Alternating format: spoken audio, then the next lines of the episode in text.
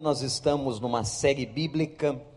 Nossa igreja tem a centralidade da Bíblia como algo muito importante para nós.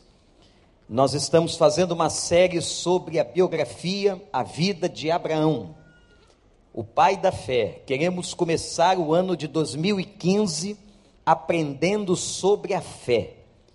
Para tanto, eu queria convidar você, nós estaremos agora proferindo a sétima mensagem, como passa rápido, não é, gente? A sétima mensagem sobre Abraão, o pai da fé, e o versículo, os versículos estão no capítulo de número 18. Abra a sua Bíblia e acompanhe a leitura que o pastor estará fazendo eu leio na nova versão internacional, pode ser que a sua versão bíblica seja um pouquinho diferente, mas o sentido, o significado são os mesmos. O Senhor apareceu a Abraão perto dos carvalhos de Manré.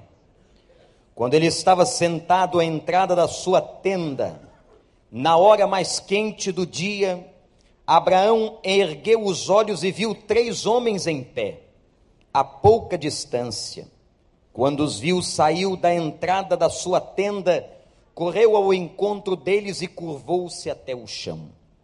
Disse-lhe: Meu senhor, se mereço o seu favor, não passe pelo meu servo, pelo seu servo sem fazer uma parada. Mandarei buscar um pouco de água para que lavem os pés e descansem debaixo desta árvore. Vou trazer-lhes também o que comer para, recuper, que recuperem as forças e prossigam pelo caminho, agora que já chegaram até este teu servo. Está bem, faça como está dizendo, responderam os três homens. Abraão foi apressadamente à tenda e disse a Sara: Depressa, pegue três medidas da melhor farinha, amasse-a e faça uns pães.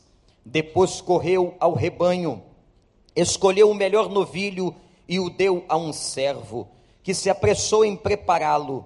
Trouxe então coalhada, leite, o novilho que havia sido preparado e o serviu. E enquanto comiam, ele ficou perto deles em pé debaixo da árvore. Onde está Sara, sua mulher? perguntaram. Ali na tenda, respondeu ele. Então disse o Senhor: Voltarei a você na primavera e Sara, sua mulher, terá um filho. Sara escutava a entrada da tenda atrás dele. Abraão e Sara já eram velhos de idade bem avançada, e Sara já tinha passado da idade de ter filhos. Por isso riu consigo mesma quando pensou: depois de já estar velha e meu senhor idoso, ainda terei esse prazer? Mas o Senhor disse a Abraão: porque Sara riu e disse: Poderei realmente dar à luz agora que sou idosa? Existe alguma coisa impossível para o Senhor? Na primavera voltarei a você e Sara terá um filho. Sara teve medo e por isso mentiu. Eu não ri. Mas ele disse: Não negue, você riu. Quando os homens se levantaram para partir, avistaram lá embaixo Sodoma, e Abraão os acompanhou para despedir-se. Então o Senhor disse: Esconderei de Abraão o que estou para fazer?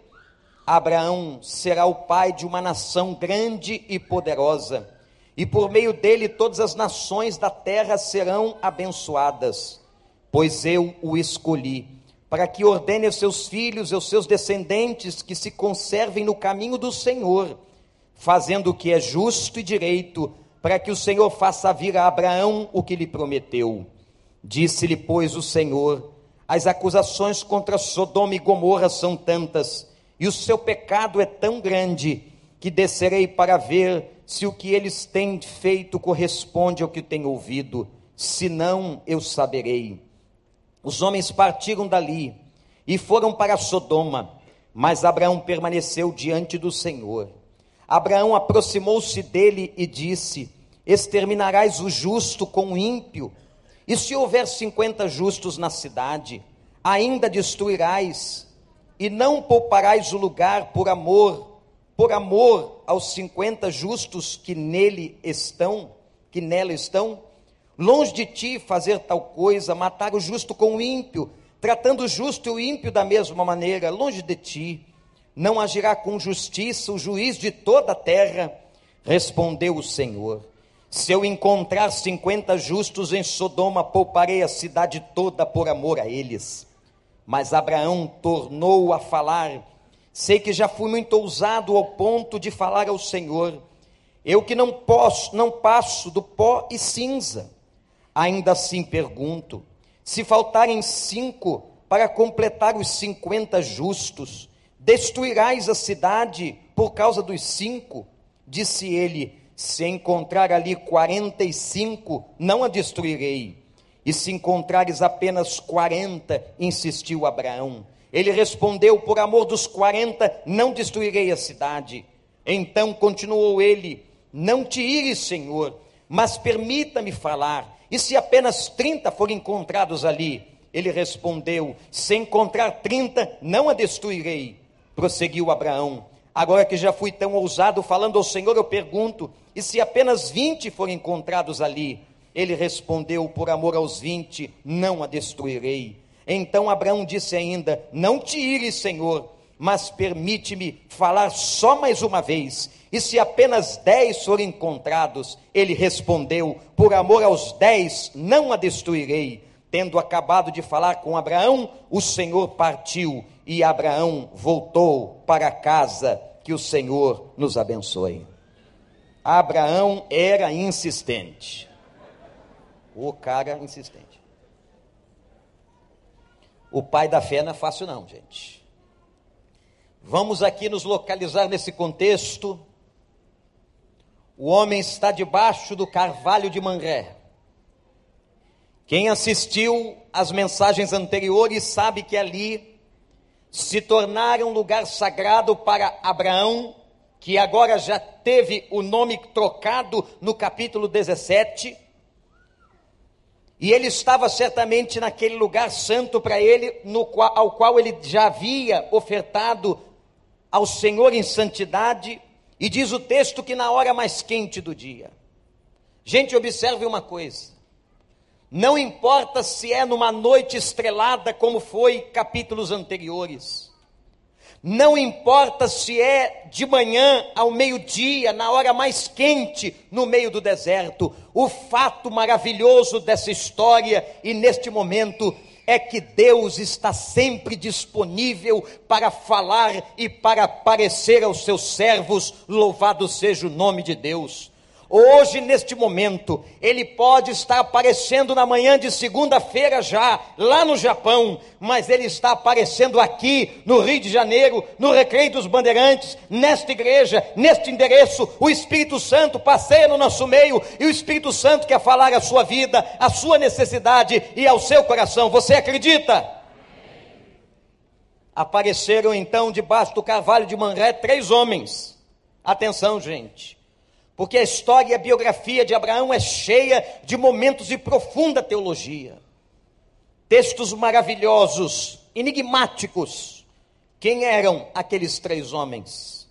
Abraão, naquele momento, percebe que alguma visitação divina estava acontecendo. Ele então vai ser extremamente hospitaleiro para com os três homens. E disse: Vocês não podem ir embora até que eu dê a vocês alguma coisa. Era costume de um homem hospitaleiro, desde a Mesopotâmia, de onde Abraão veio, até toda aquela região de Canaã. Era costume a boa hospedagem. Abraão então prometeu: agora esperem aqui, eu vou preparar uma comida, eu vou trazer água para vocês. E ele foi até em casa, falou com quem? Falou com quem? Falou com Sara.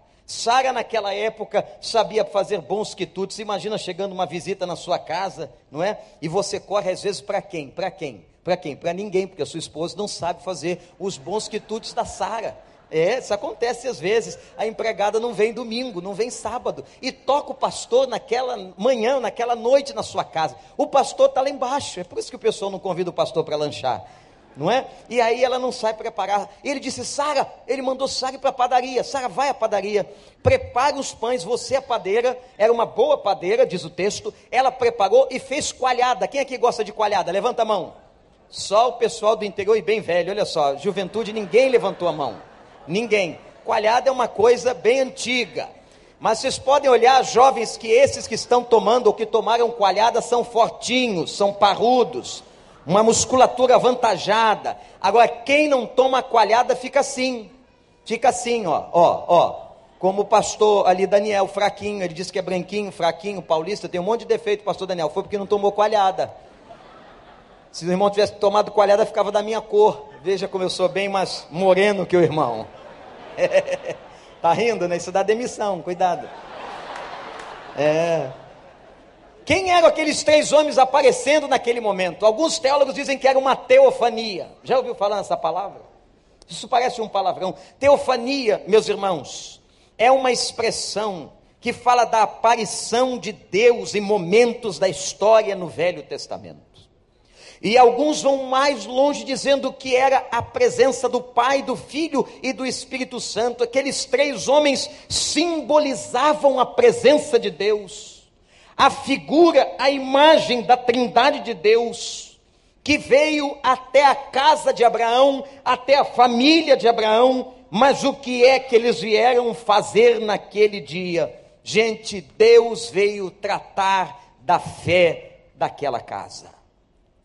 Nós estamos estudando a fé. Você não pensa que Abraão foi chamado pai da fé à toa, mas houve toda uma construção, um desenvolvimento. Tem gente que acha que Abraão era o pai da fé por causa do episódio de Isaac. Quando ele ofereceu Isaac em holocausto, não, não é só por causa deste episódio. Desde o momento que Abraão sai de Ur dos Caldeus na Babilônia e vem caminhando 800 quilômetros com sua família, com sua mulher, com seus escravos e adentra a terra de Canaã, o texto diz que ele vem sem saber exatamente para onde estava indo. Isso é uma demonstração de fé. Quantas vezes Deus na palavra está falando com Abraão e Abraão obedece?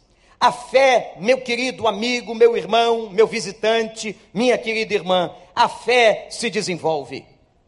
E atenção, eu quero dar uma notícia aqui para vocês. Assim como uma fé se desenvolve e pode crescer, a fé de uma pessoa também pode diminuir.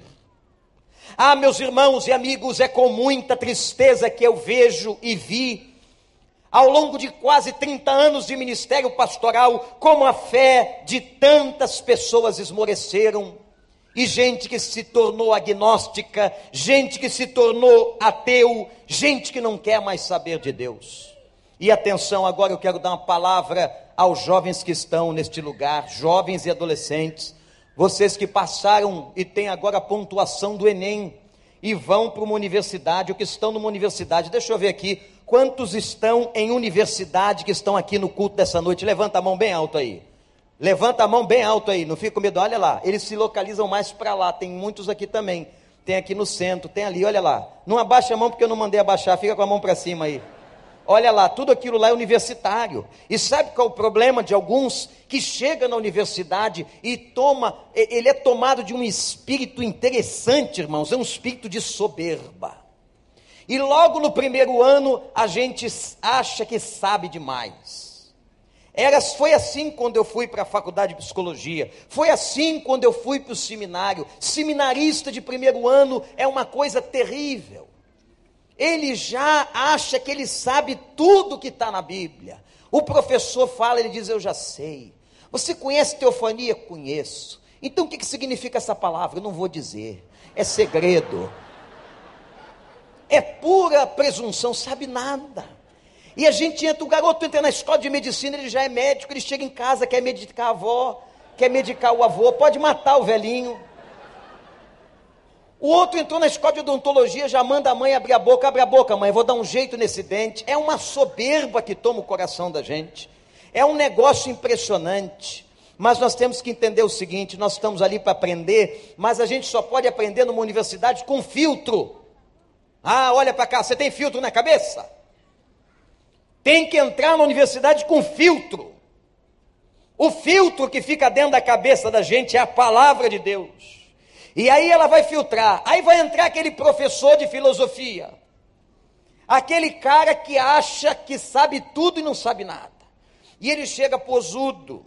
Se ele for bonitão, então ele entra com ar de Dom Juan para conquistar as menininhas da sala de 17 anos, de 19 anos. Eu conheci várias colegas que se apaixonaram por professores, uma coisa impressionante. E ele começa a falar sobre Deus, ele diz que Deus não existe.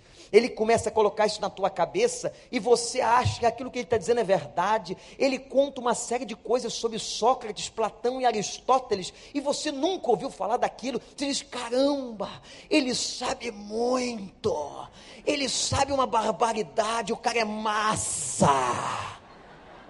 E você fica impressionado, e ele percebe, quando ele perceber que você ficou impressionado, na segunda aula, ele vai te impressionar mais. O ser humano é assim, e ele vai falar de outras coisas. Ele vai falar da matemática de Pitágoras, ele vai falar de uma série de coisas. No terceiro dia, diz assim: Deus não existe, você sabia disso? E se você crê em Deus, você é um fraco, você não sabe de nada, você está perdendo tempo na sua vida. Eu quero que você chegue lá com um filtro e diga assim: não é não, moço, sabe por quê? O senhor pode ser professor de filosofia, de matemática, de física, do que que for, mas eu já tive uma experiência com ele, eu já falei com Jesus, eu já escutei a voz de Jesus, eu tive uma experiência na minha casa, o Senhor Jesus atuou na minha família, o Senhor Jesus operou milagre entre nós, eu creio, eu conheço, eu sei do que eu estou falando, o Senhor não conhece, aí você dá uma risada e diz na sala assim: Aleluia!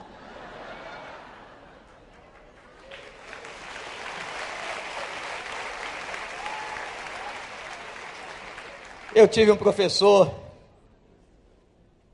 galã. Eram 40 alunas e eu. E tinha um outro aluno, mas era um aluno bem zen. E toda vez que nós chegávamos na sala, o professor queria desmontar a minha fé. Várias vezes antes de entrar na sala, eu tinha que orar.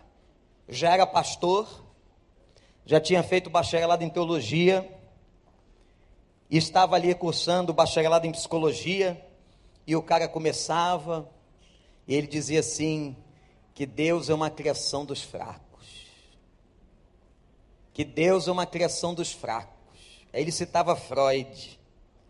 Ele citava Freud e dizia assim, porque Freud disse, e Freud era judeu, e certamente como judeu conheceu os princípios do Velho Testamento. E Freud dizia assim: a construção de um Deus é a necessidade humana de ter um pai quando fica mais velho. Nós perdemos o pai da infância. E os alunos, aquela gente toda com 18, 19, 20, ficava perplexo. E ele ia fundo, e as menininhas apaixonadas, eles as gostavam dele, ele era bonitão, ia de colete azul aquela coisa graciosa, e elas olhavam, olhavam, eu olhava para elas e dizia, tadinhas, não estou entendendo nada. E ele dizendo que Freud mostrava que nós construímos um pai na nossa mente e esse pai é Deus. E como dizia Karl Marx, a religião é o ópio do povo. Aí eu lá atrás dizia assim: não é nada disso. Não é nada disso. E a gente começava a brigar dentro da sala de aula. Era um embate para cá, um embate para lá o embate para cá. E as, as, pessoas ficavam assim e não sabiam o que estava acontecendo ali dentro.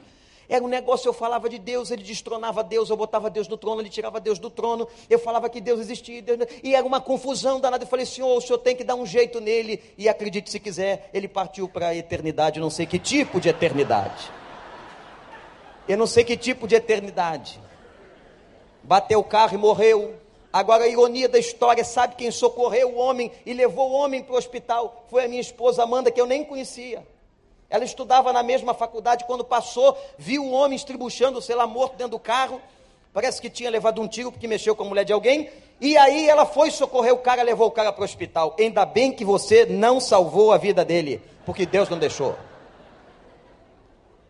Meus irmãos, esses caras querem confundir a cabeça de uma geração inteira, dizendo que Deus não existe. Eu quero dizer para você que Deus existe, nós falamos com Ele, Ele fala com a gente, e se você tem dúvida do que eu estou dizendo, peça uma experiência com Deus, e Ele vai mostrar para você que Ele é real, que Ele vive, que Ele te ama, como nós cantamos aqui nessa noite, e que Ele quer trazer salvação para você e para toda a tua casa.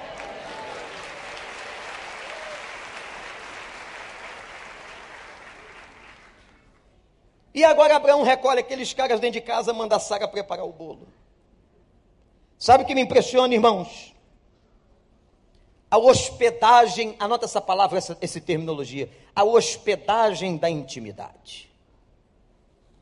Quando Abraão hospedou aqueles três, aquela teofania, se podemos assim dizer, aquela representação da presença de Deus, quando Abraão hospedou aqueles homens, ele estava hospedando a intimidade com o Senhor. É impressionante nesse capítulo como Abraão tem intimidade com Deus.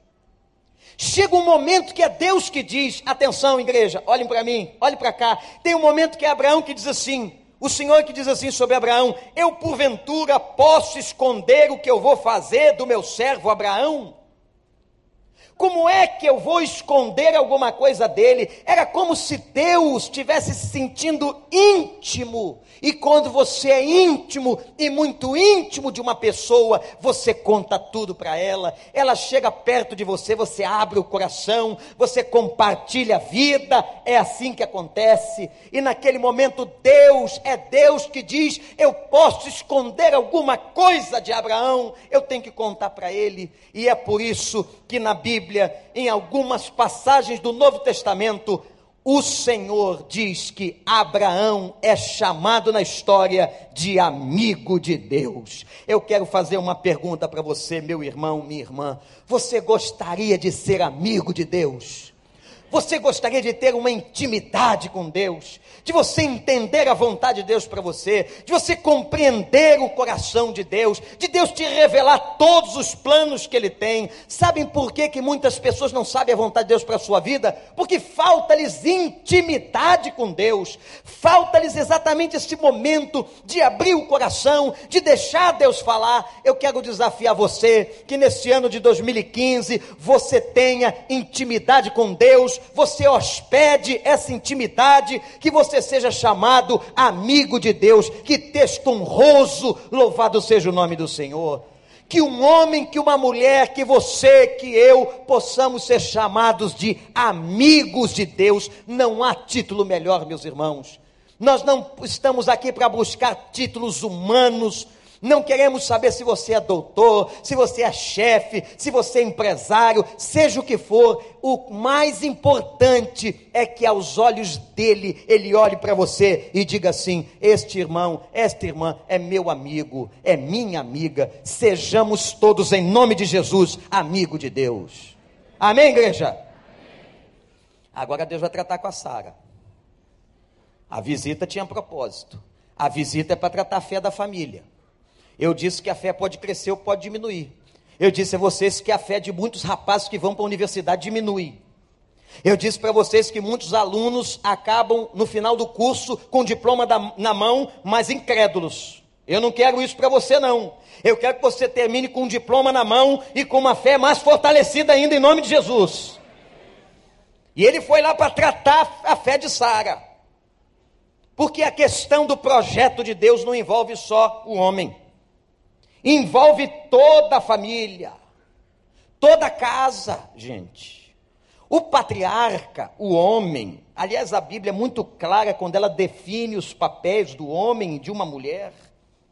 O patriarca era responsável pela vida social, econômica, religiosa de uma família. Mas a família tinha que estar envolvida no projeto. E agora vejam como acontece. Nesse momento, Deus vai falar com Sara, mas ele fala através de Abraão. Isso é um mistério interessante, mulheres.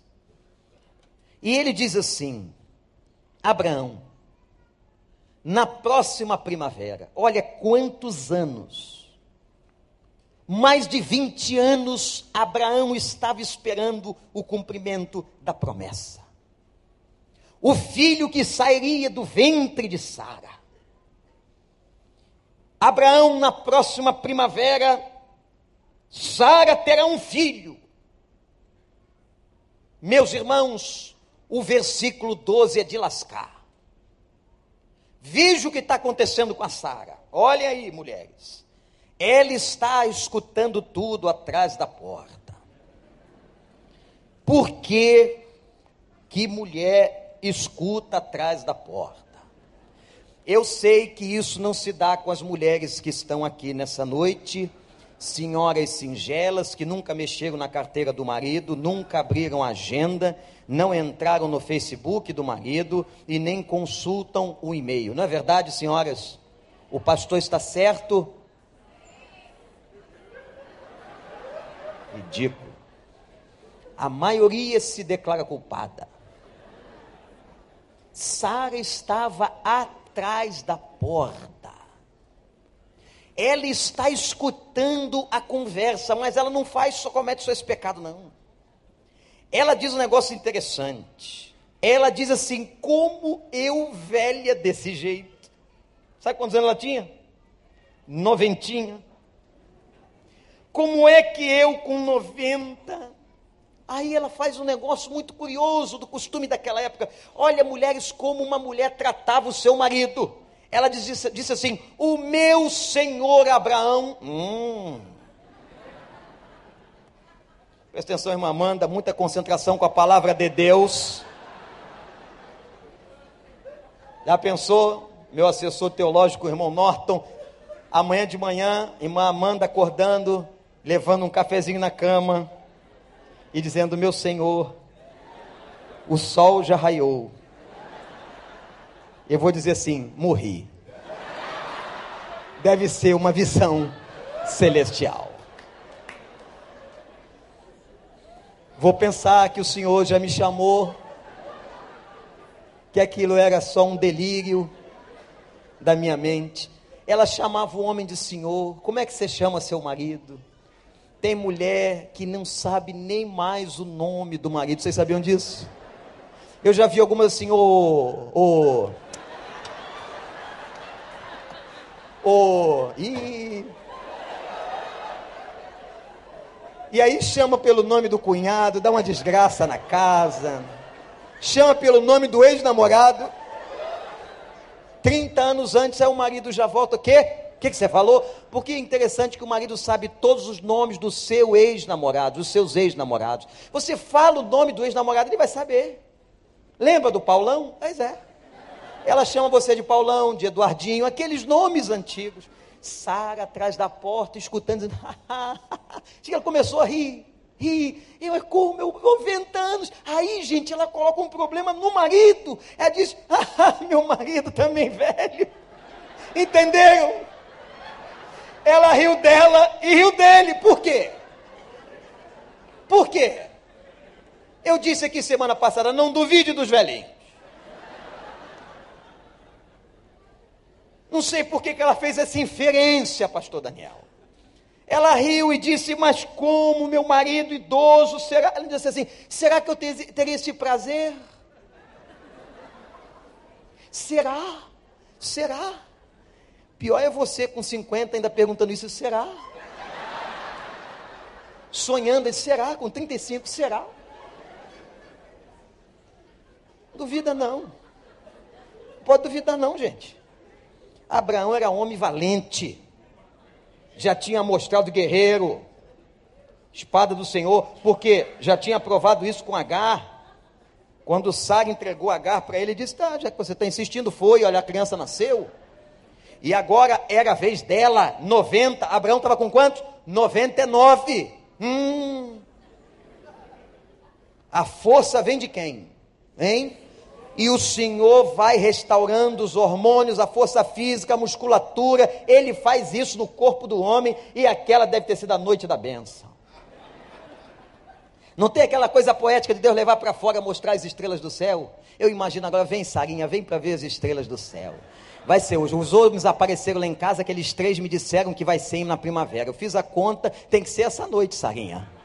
Não pode ser outro dia. E planejou, e foi, e Deus abençoou. Depois eu conto o resto dessa história. Mas Deus ouviu ela rindo. Por que, que ela riu? Digam os terapeutas assim: foi um riso emocional.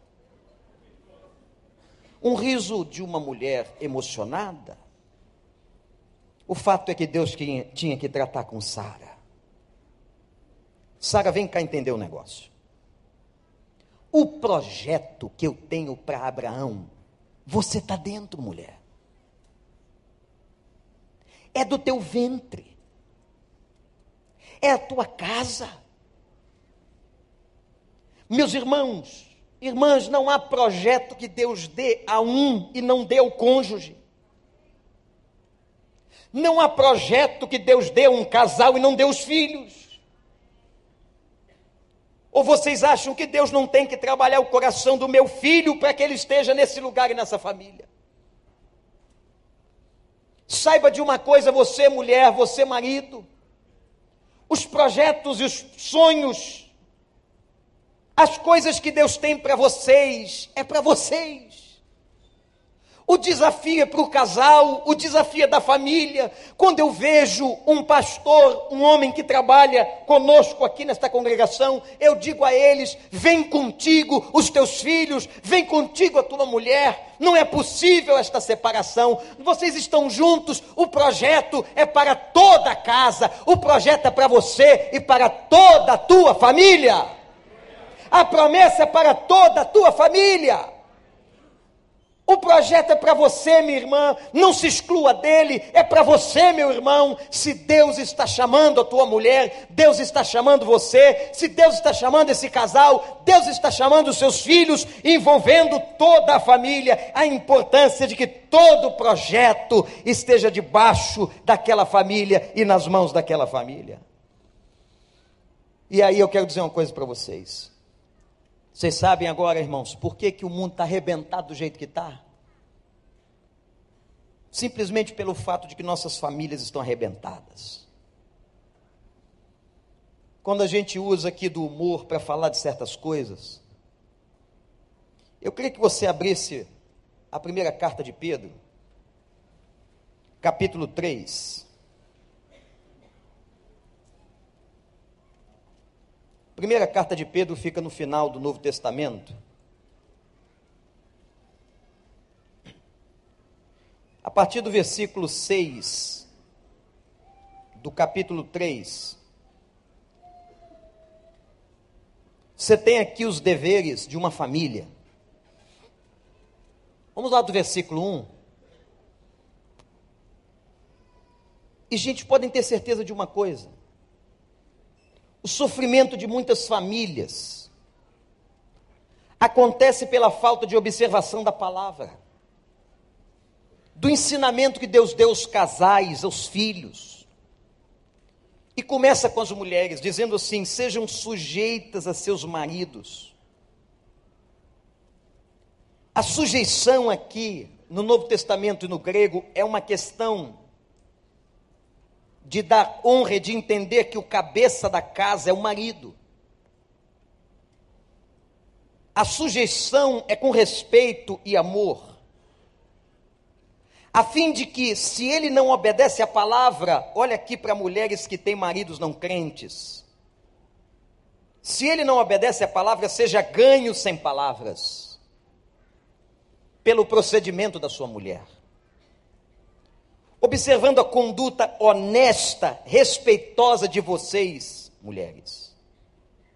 Agora, olha que coisa interessante: a beleza de vocês não deve estar nos enfeites exteriores, como cabelos trançados e joias de ouro ou roupas finas.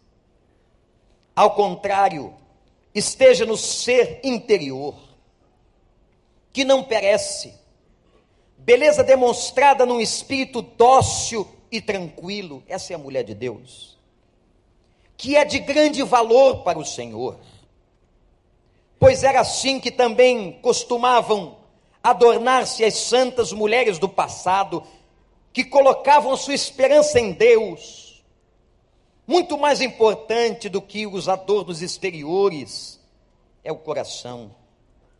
Elas se sujeitavam cada uma a seu marido, como Sara, olha o exemplo de Sara, que obedecia a Abraão e o chamava de Senhor. Delas vocês serão filhas, se praticarem o bem e não derem lugar ao medo.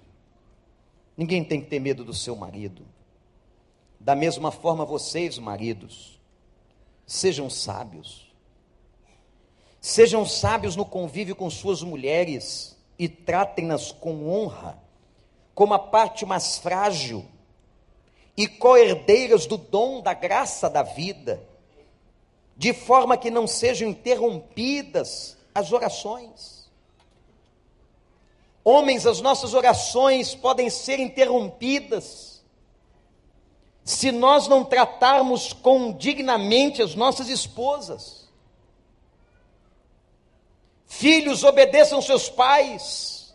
Pais, não provoquem a ira seus filhos. O conjunto da família é fundamental. Quando Deus manda aqueles três homens irem à casa, à tenda de Abraão, ele está tratando da fé deles, do projeto, e dizendo o seguinte: o projeto é para todos vocês. O projeto envolve todo mundo, andem na minha presença, como ele disse no capítulo 17, sejam íntegros. Ah, gente, se a sociedade olhasse para esse texto, se os cristãos olhassem para esse texto, se cada marido obedecesse esta palavra, se cada esposa obedecesse essa palavra, nós não teríamos uma sociedade como estamos vendo. Quantos sofrimentos, quanta traição, quantos divórcios, quanta violência doméstica. A Bíblia é tão clara e você diz, pastor, por que, que nós não conseguimos cumprir esta palavra por causa do pecado e da nossa própria rebelião? Mas, irmãos e irmãs, maridos, esposas, filhos que estão aqui, se queremos cumprir a palavra de Deus e ver dias felizes, sejamos obedientes à palavra. Amém, igreja? E agora, Deus, depois de ter falado com a família, ele vai direto desafiar Sara. Terceiro momento dessa história ele vai perguntar no verso 14, uma das perguntas mais emblemáticas de toda a Bíblia. Ele diz assim: Existe alguma coisa impossível para o Senhor, Sara? Olhem para mim, irmãos. Existe alguma coisa impossível para o Senhor? Existe alguma coisa, é Deus que está perguntando: existe alguma coisa que eu não possa fazer na sua vida? Existe alguma doença que eu não possa curar? Existe algum trauma que eu não possa transformar no seu coração? Existe alguma mágoa que eu não possa dissipar? Existe algum ódio que eu não possa dar fim? Existe alguma coisa impossível para o Senhor? Não, não, não, diz a Bíblia, para Deus nada é impossível. Você crê nisso? Repete comigo: para Deus nada é impossível. Toda igreja, para Deus. De novo e bem forte, igreja, para Deus.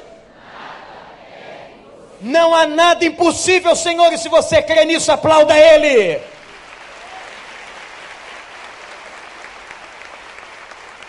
Se você tem um problema, não é impossível para Deus. É uma crise no seu casamento, não é impossível para Deus. É um problema com seu filho, não é impossível para Deus. Seu filho está perdido nas drogas, não é impossível para Deus. Você está sofrendo, não é impossível para Deus. Todas as coisas, Deus pode colocar fim. A Ele pertence todo poder, toda força e toda grandeza. Ele é o El Shaddai.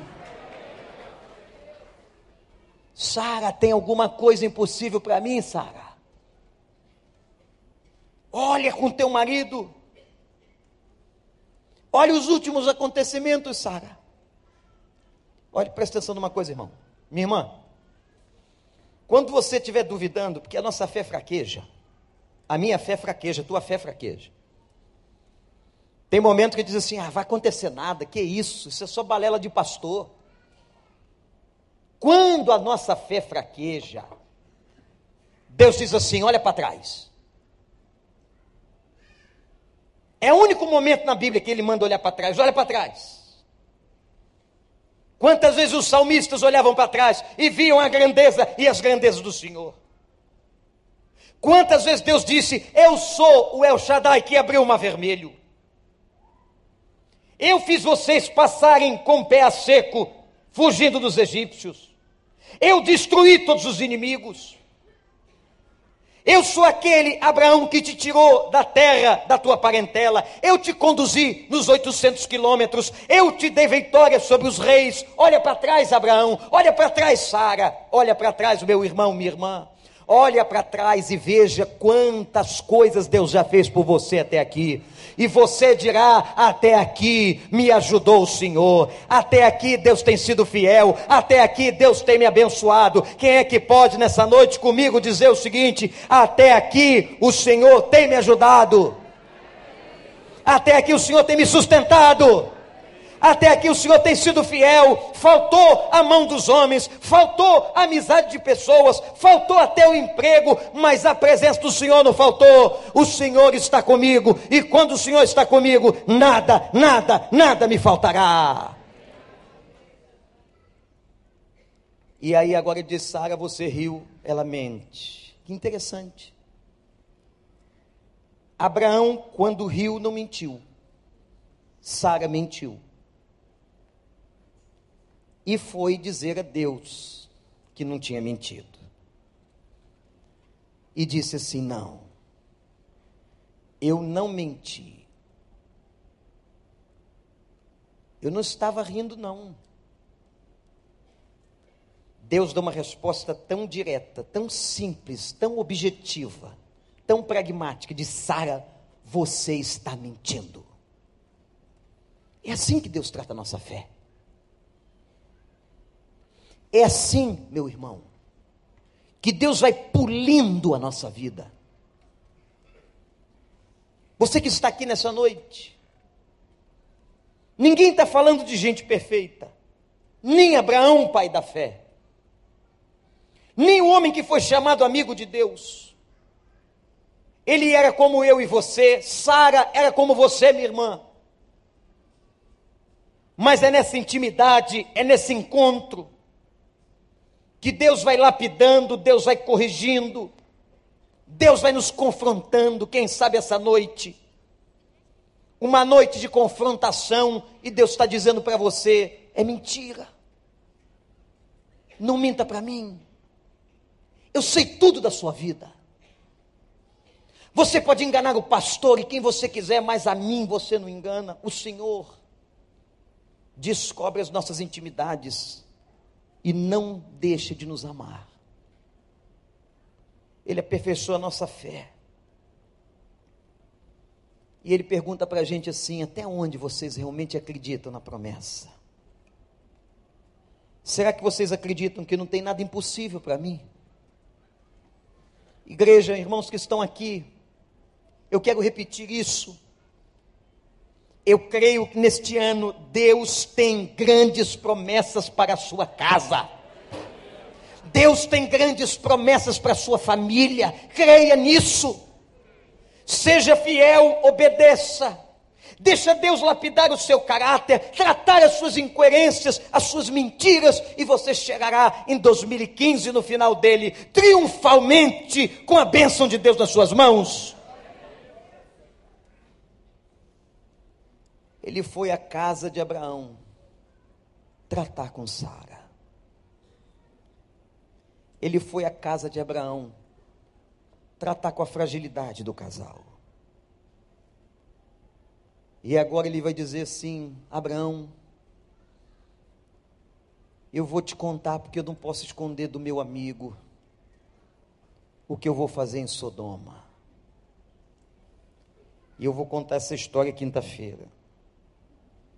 Mas eu queria que você pensasse agora na sua vida. Que você pensasse, meu irmão, minha irmã, nos seus vacilos de fé. Você, meu jovem, meu adolescente, casal que está aqui. Quem sabe tem gente aqui com casamento destruído. Moram juntos, mas estão separados. Não tem a carta de divórcio do Estado, mas não vivem juntos dentro de casa. Quem sabe você não acredita mais. A grande pergunta que eu termino esta reflexão sobre a vida e a biografia de Abraão, nessa sétima edição da nossa série, é a seguinte: tem alguma coisa impossível que eu não possa fazer por você? Abraão, Saras que estão aqui, creiam que o Deus da restauração, que foi no carvalho de Monré, na hora mais quente do dia, está aqui hoje à noite. Nesse dia em que a nossa temperatura passou dos 45 graus. Nesse momento, Ele está aqui dizendo para você e perguntando: Você crê?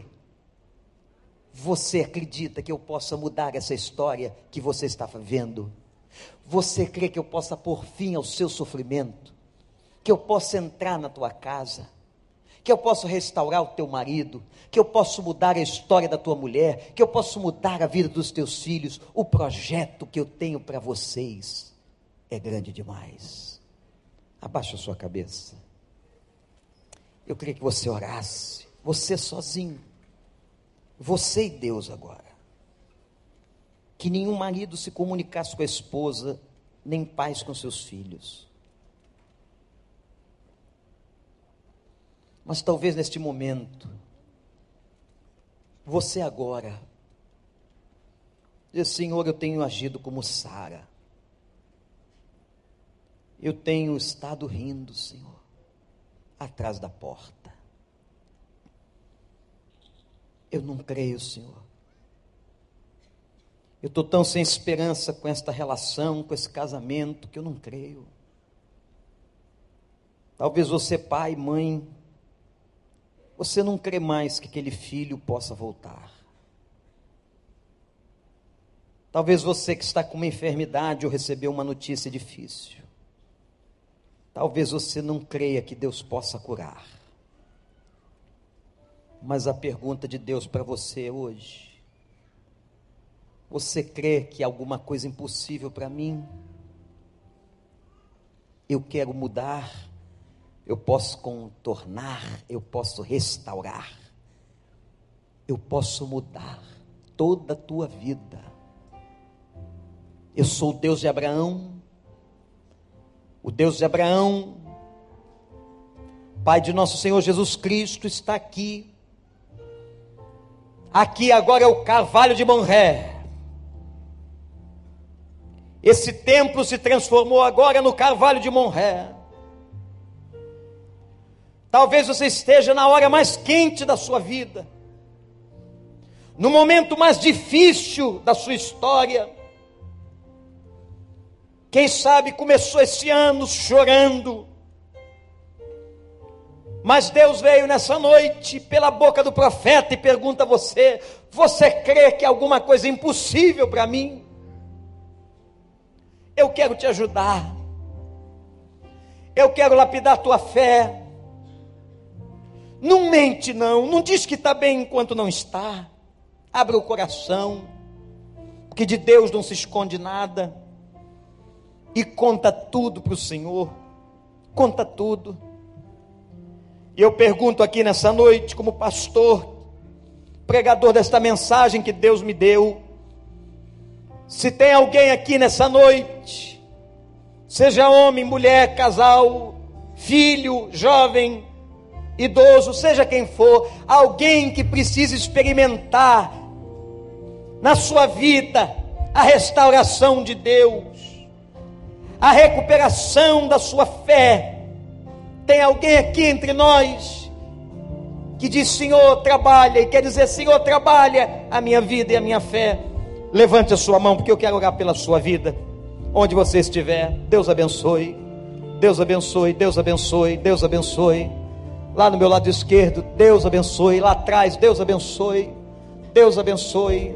confessa ao Senhor, diz: Pai, eu preciso, eu estou com a fé esmorecida, eu não tenho acreditado na restauração. Você, mulher de um marido não crente que está cansada, você, marido de mulher que foi embora de casa, você que está aí dizendo: Eu não creio mais, pastor. Confia no Senhor e diz: Eu quero restaurar. Você quer isso? Levante sua mão, de onde você estiver, graças a Deus. Deus seja louvado, Deus seja louvado. Eu quero convidar agora a igreja que ninguém se mexa, mas todos fiquemos em pé agora na presença de Deus. Esse lugar se transforma agora no Carvalho de Manré. A casa do Senhor é o Carvalho de Manré. E nós vamos cantar essa canção. Esse momento de ministração espiritual. E eu queria convidar a todos que levantaram suas mãos casais, homens, mulheres, jovens, que venham aqui à frente no altar, porque o pastor vai estar orando por você. Saia de onde você estiver agora. Se quiser pedir ajuda de um irmão ao seu lado, pode pedir. E venha até aqui. Eu quero interceder pela sua vida. Vem, jovem. Vem, casal. Vem, homem. Vem, mulher. Você que é mulher de marido não crente. Você que está com filho perdido nas drogas. Você que não crê mais. Precisa dessa confiança enquanto nós estivermos cantando, se aproxime aqui da presença de Deus. Aqui é o cavalo de Manré. Pode vir, pode se aproximar, bem para perto, bem para perto, bem para perto. Vem, irmãos, graças a Deus. Lá de trás, pode vir. Isso. Aqui é o lugar do quebrantamento. Aqui é o lugar da verdade. Ninguém mente para Deus, Deus sabe como é que está seu coração. Se você tem que vir, sai do seu lugar e venha. Como essas pessoas estão vindo. Cheguem para cá, cheguem bem para cá, meus irmãos. Podem chegar? Isso, vem a senhora, vem o senhor. Pode vir, pode vir. Irmãos, sabe o que acontece quando a fé esmorece? É aí que vem a depressão. É aí que o inimigo entra na brecha. É aí que a ansiedade toma conta do emocional da gente e destrói a gente, deixa a gente em frangalhos emocionais, porque a fé está murcha, porque a confiança se esvaiu. Mas essa é a noite da restauração, é noite de cura, é noite de fé. É noite que o Senhor vem com seus anjos entrando na nossa casa, no nosso coração, na nossa história, dizendo para nós: Eu vim aqui porque eu amo você, porque eu quero tratar de você, Saras, de você, Abraão. Eu quero te aumentar a fé e dizer a você o seguinte nessa noite: não há nada impossível para mim, nada, nada, nada, nada, nada impossível que eu não possa fazer. Adore o Senhor cantando essa canção desde lá do início. Adoremos e depois nós vamos interceder por essas pessoas. Se o Espírito Santo está falando com você, não fica aí não, vem para cá, que aqui é lugar de restauração. Ninguém aqui tem vergonha de nada. Nós estamos na presença do nosso Pai. Eu quero mais é ser amigo de Deus. Saia de onde você estiver e venha correndo para a presença do Altíssimo. Eu queria convidar a igreja que estendesse suas mãos para cá. Tem muita gente aqui quebrantada na presença de Deus lágrimas nos olhos, tristeza. Eu quero declarar nessa noite, em nome de Jesus, que o Senhor enxugará dos teus olhos toda lágrima. O Senhor vai restaurar a sua vida. Você, casal que está aqui na frente, mulher, marido, obedeça a palavra. Ganhe o seu cônjuge pela fidelidade a Deus. Coloque a sua desesperança no altar. Você que não crê mais no socorro, que está com a fé fraca. O povo de Deus está com as mãos estendidas. E nós estamos pedindo assim: Pai, em nome de Jesus, essa noite. Mais uma vez o Senhor ensinou para a gente uma história linda da vida de Abraão. O teu amigo, Senhor. Ó Deus, como nós gostaríamos de ser chamados amigos de Deus. Como nós gostaríamos, Senhor, de carregar esse título pela intimidade, por hospedar uma intimidade na tua presença. Essas pessoas estão aqui, Senhor, sofridas, fracas, muitas sem esperança, muitas, ó oh Deus, até hoje agnósticas, muitas não creem mais nada Eu te suplico, ó Deus, restaura a fé dessas pessoas em nome de Jesus.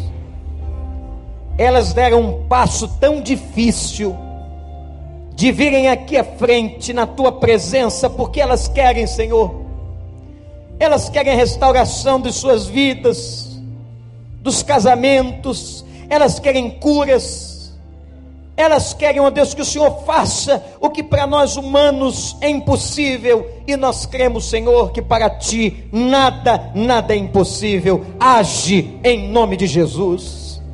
Seja feita a tua vontade na vida de cada uma delas, Senhor. Abençoa a casa de cada uma delas. Que essa família toda entenda que a promessa que o chamado é para todo mundo.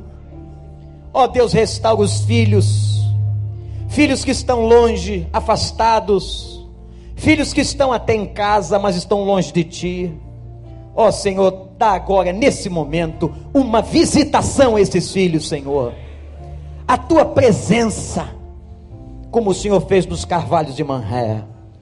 Ó oh, Pai, obrigado, eu te entrego essas vidas, Senhor. Dê ânimo, dê conforto, dê paz, que saiam daqui completamente diferentes da maneira como entraram, Senhor e que essa seja a noite da transformação e da restauração em nome de Jesus. E todo o povo do Senhor diz assim: Amém.